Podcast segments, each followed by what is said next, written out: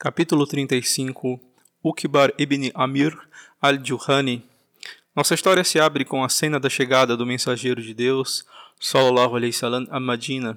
Ele era esperado com ansiedade e esperança. Ele chegou à periferia da cidade e encontrou os cidadinos esperando por ele, alinhados nas ruas, apinhando os telhados, gritando La ilaha illallah, Allahu Akbar, que é não outra divindade a não ser Allah, Allah é o maior. O deleite deles ao receberem o mensageiro de Deus, Sallallahu Alaihi Wasallam, e seu amigo Abu Bakr al-Siddiq era ilimitado. As menininhas da cidade acorreram com seus tamborins às mãos, com os olhos a brilharem de expectativa e lágrimas de alegria, entoando o cântico A lua se levantou dentre as gargantas montanhosas de Wada. É nosso dever darmos graças, pois jamais houve outro conclamador a Deus melhor do que ele. A procissão dignificada, liderada pelo mensageiro de Deus, Sallallahu Alaihi Wasallam, abria caminho por entre as multidões, odiada pelos crentes devotos, alguns dos quais derramavam lágrimas de júbilo, enquanto outros irradiavam felicidade.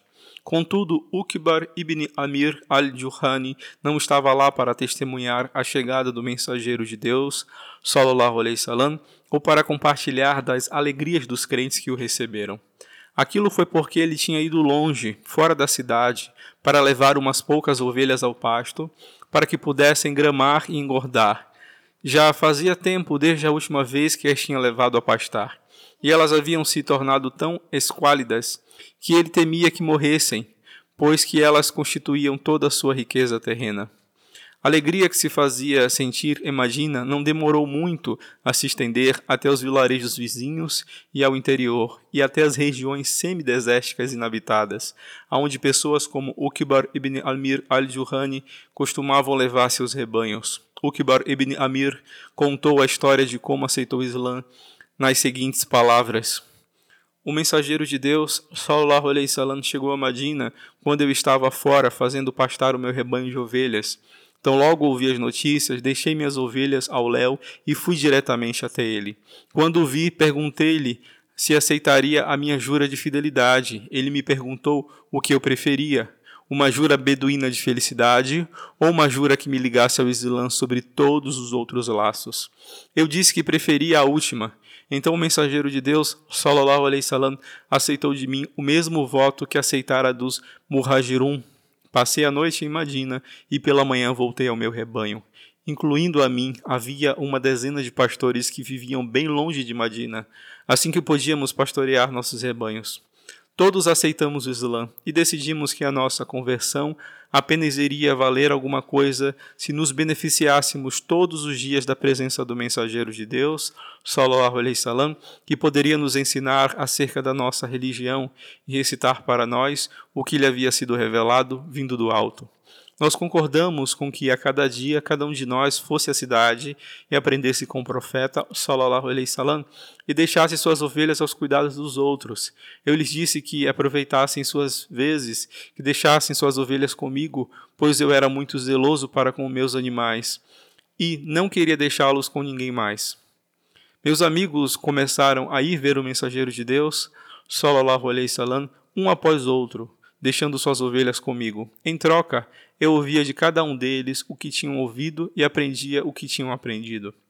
Depois de certo tempo, comecei a me indignar por ter feito tal arranjo, até que senti que era um tolo por permitir que umas poucas ovelhas, que de nada me iriam servir, me privassem da companhia do mensageiro de Deus, sallallahu alaihi salam, e de aprender diretamente com ele. Desisti então do meu rebanho, deixando para trás, e fui para Madina viver na mesquita, perto do mensageiro de Deus, sallallahu alaihi salam.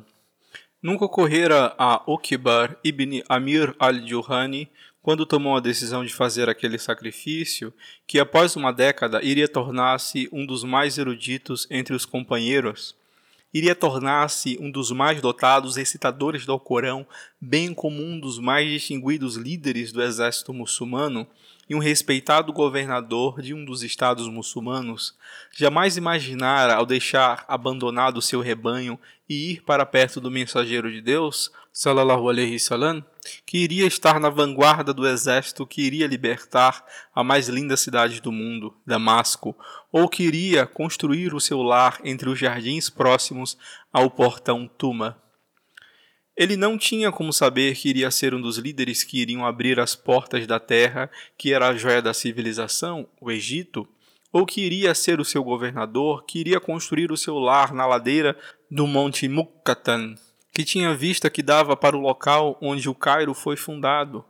Todos esses eventos estavam ainda escondidos no mundo do incognoscível, conhecidos apenas por Deus. Uqba ibn Amir al-Juhani acompanhava o mensageiro de Deus, sallallahu alaihi salam, aonde quer que ele fosse, permanecendo tão perto dele como se fora a sua sombra. Aonde quer que o profeta sallallahu alaihi salam fosse, com sua mula, Uqba a dirigia pelas rédeas até onde o mensageiro de Deus, sallallahu alaihi salam, quisesse ir. Às vezes, o profeta sallallahu alaihi salam fazia com que Uqba cavalgasse atrás dele, isso tão frequentemente que Uqba ficou conhecido como aquele que cavalga com o mensageiro de Deus. Algumas vezes o profeta sallallahu alaihi wasallam desmontava e fazia com que Uqba cavalgasse em vez dele. Uqba uma vez relatou: uma ocasião eu estava a dirigir o profeta sallallahu alaihi wasallam em sua mula por entre as florestas de Madina, quando ele disse para mim: Uqba, não queres cavalgar? Eu achava que deveria recusar, mas temia que ao fazê-lo iria desobedecer o mensageiro de Deus, sallallahu alaihi salam. Então eu disse: Muito bem, ó profeta de Deus. E ele desmontou e eu montei na mula em atendimento ao seu pedido enquanto ele andava. Após um breve intervalo, eu desmontei e ele montou mais uma vez. Então ele disse para mim: Ó oh, deixa-me ensinar-te duas suratas do Alcorão, cuja similidade jamais foi vista eu deixei e ele me ensinou a recitar Al-Falaq e Al-Nas. Quando chegou a hora da oração, o profeta foi o que dirigiu a oração e recitou as mesmas duas suratas. Pouco depois ele disse para mim: Faze por recitá-las sempre que fores dormir e novamente sempre que acordares. Assim as tenho recitado todas as manhãs e todas as noites desde aquele tempo. Finalizou Uqba. Uqbar ibn Amir concentrava todas as suas energias em duas áreas, escolaridade e jihad. Dedicava todo o seu coração para esses interesses com uma intensidade que revelava a sua nobreza de espírito.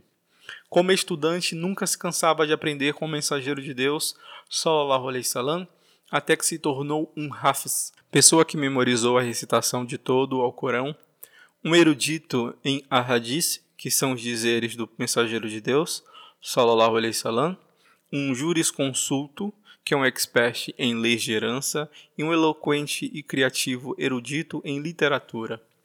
Possuía uma das mais belas vozes para a recitação do Alcorão, e quando a noite se tornava quieta e todos estavam a dormir, ele começava a recitar os belos versículos do livro de Deus, Alguns dos companheiros tinham o hábito de ouvir a sua recitação, sendo que seus corações se enchiam de humildade e seus olhos de lágrimas na recordação da majestade de Deus.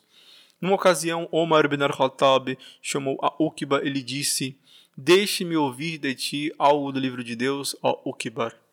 Irei obedecer-te, ó comandante dos crentes, disse Uqbar, e começou a recitar versículos da Sagrada Escritura, até que Omar começou a chorar abertamente. Uqba deixou após sua morte uma cópia do Alcorão, escrita com sua própria caligrafia. Este livro permaneceu até não muito tempo no Cairo, na mesquita conhecida como Jalmi Uqbar ibn Amir, e escrito no final dela estava, transcrito por Uqbar Ibn Amir al-Juhani. Essa cópia do Corão escrita por Uqba era uma das mais antigas do mundo, mas ficou perdida, coisa que aconteceu com muitas obras-primas preciosas da nossa herança durante um período em que as pessoas não consideravam tais itens como sendo de importância. No seu papel como Mujahid, é suficiente que saibamos que Uqbar ibn Amir participou juntamente com o mensageiro de Deus, sallallahu alaihi wasallam, da batalha de Uhud, e de todas as batalhas que aconteceram depois dela. Foi um dos guerreiros intrépidos e valentes que lutaram bravamente para a tomada de Damasco. Foi recompensado por Abul Ubaida ibn al-Jarrah por seu valor, por ter sido ele enviado a Omar ibn al-Khattab el-Madina para dar-lhes as boas novas da vitória. Ele viajou apressadamente, passando dias e noites na estrada sem parar, até que alcançou Al-Faruq Omar ibn al-Khattab e lhe deu as maravilhosas notícias. Ele foi ainda um dos líderes dos exércitos muçulmanos que conquistaram o Egito. O príncipe dos crentes Muawiyah ibn Abi Sufyan recompensou-o fazendo-o governador por três anos. Depois o enviou para a batalha da ilha de Rhodes, no Mediterrâneo. O apego que Uqbar ibn Amr tinha pelo jihad era tão grande que ele sabia de cor todas as tradições do profeta sallallahu alaihi wasallam sobre aquele assunto e se dedicava a ensiná-las aos muçulmanos. Exercitava-se constantemente na precisão do arremesso de setas, sendo que a arte do arqueiro se tornou seu entretenimento preferido. Quando Uqbar ibn Amr caiu doente com sua doença terminal no Egito, fez com que seus filhos fossem levados a ele e lhes ordenou meus filhos, eu vos proíbo fazer três coisas, portanto, ficai atentos em evitá-las. Primeiro, não acrediteis numa tradição do profeta, sallallahu alaihi a menos que ela seja relatada por alguém de confiança. Segundo, não contraiais dívidas, ainda que sejais obrigados a sair por aí vestidos com as vossas piores vestes.